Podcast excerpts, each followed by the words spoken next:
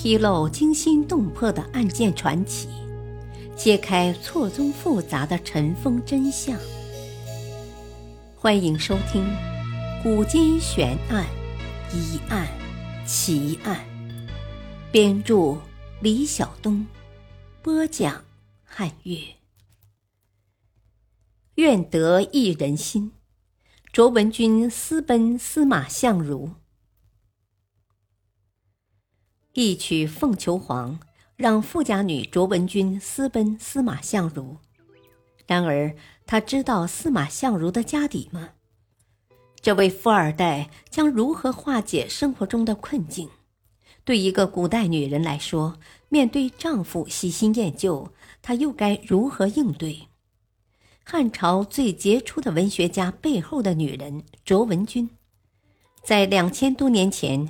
告诉了我们一个爱情与婚姻的故事。卓文君是林琼（今四川邛崃，在成都附近）大富豪卓王孙的女儿。可惜，十六七岁的时候就守寡归家了。她貌美如花，很有才气，而且懂得音律，善于古琴。何况她家中又是富可敌国的大家族。前来求婚的人不少，可是并没有一个让卓文君看上的。直到有一天，临邛县令王吉带着一个英俊潇洒的公子来到卓家，据说县令很敬重这位公子，曾经邀请他，还被拒绝了呢。连临邛的富人们也想见见这位贵客，于是卓家便邀请这位公子来到家中做客。在古代，特别是礼节严格的时代，有陌生男子来访，家中的女子需要回避，所以卓文君只能在窗外偷看。他看到这个人形容俊逸，气韵非常。他轻轻拨弄琴弦，这是一曲《凤求凰》，歌词的开头是：“有美一人兮，见之不忘。”一日不见兮，思之如狂。凤飞翱翔兮，四海求凰。无奈佳人兮，不在东墙。将琴代语兮，聊写衷肠。何日见许兮，为我彷徨。愿言配得兮，携手相将。不得于飞兮，使我沦亡。这是一首求爱的曲子。窗外的卓文君听明白了。后来，这位公子托人给卓文君送礼物，表达自己的殷切之意。卓文君心中对他也很有好感，就与他私会，并相约立即私奔。一个大家闺秀竟然要和一个男人私奔！这在当时是令人难以容忍的事情，但是卓文君却凭着自己的胆识，跟着这个男人连夜私奔。这个男人就是司马相如。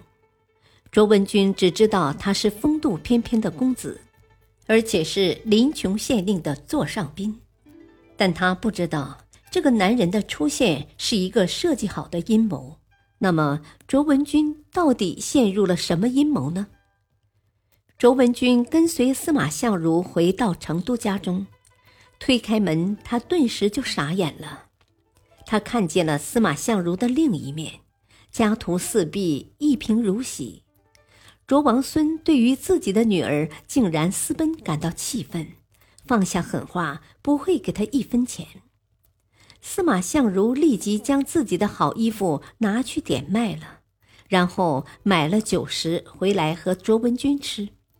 卓文君却抱着他痛哭，说：“我一直过着富足的生活，想不到现在却要卖衣服、买酒喝。”面对这个家徒四壁的家庭，卓文君应该怎么办呢？靠司马相如的那点文章肯定不行，于是卓文君提出向自己的哥哥们借点钱。司马相如心想，借钱也不是长久之计。他竟然劝文君一起回临邛去卖酒。司马相如为什么会这样打算呢？《西京杂记》说这是以耻卓王孙，也就是故意让卓王孙难堪。于是司马相如变卖家产，和卓文君回到临邛。卓文君当炉卖酒，司马相如穿着个补丁裤子吸酒气。这就是这两个人艰难日子的开始。司马相如深知，卓老爷若是知道自己的女儿当炉卖酒，肯定会感到羞耻。这一招果然奏效，卓老爷迫于压力，只能给这个不孝的女儿一百万钱、童仆百人和不少嫁妆。这样，夫妻二人就成为了富人。他们回到了成都。其实，在这之前，司马相如只是一个住在成都的失落文人，他也曾出去混过。但是当时的汉景帝不喜欢慈父，他就跟着梁孝王混。